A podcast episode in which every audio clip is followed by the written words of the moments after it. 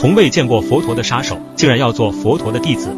他希望能得到佛陀的庇护，早点找到解脱之道。佛陀告诉他，当你发现自己有罪恶感之时，你就步入了自我解脱之路。原来这个杀手刺杀国王未遂，但是国王在佛陀面前曾经立下誓言，于是国王饶了杀手一命。车逆知道自己是车夫之子，地位低下，怎么能做佛陀的弟子呢？佛陀并不同意他的想法。佛陀认为，无上的真理无关肤色，无关种姓，种族的偏见本就是世俗的产物。车尼听完佛陀的话后，表示还是不能出家，因为佛陀妻子耶输陀罗的无私付出，他不能在最困难的时候想着离开耶输陀罗。佛陀满怀愧疚地说，自己已经亏欠耶输陀罗很多了，但是为了追求真理，只能放弃一些东西。车尼离开后，佛陀看着他离去的背影，称赞他是独以心念为比丘者。虽然他没有出家，却是一个伟大的比丘。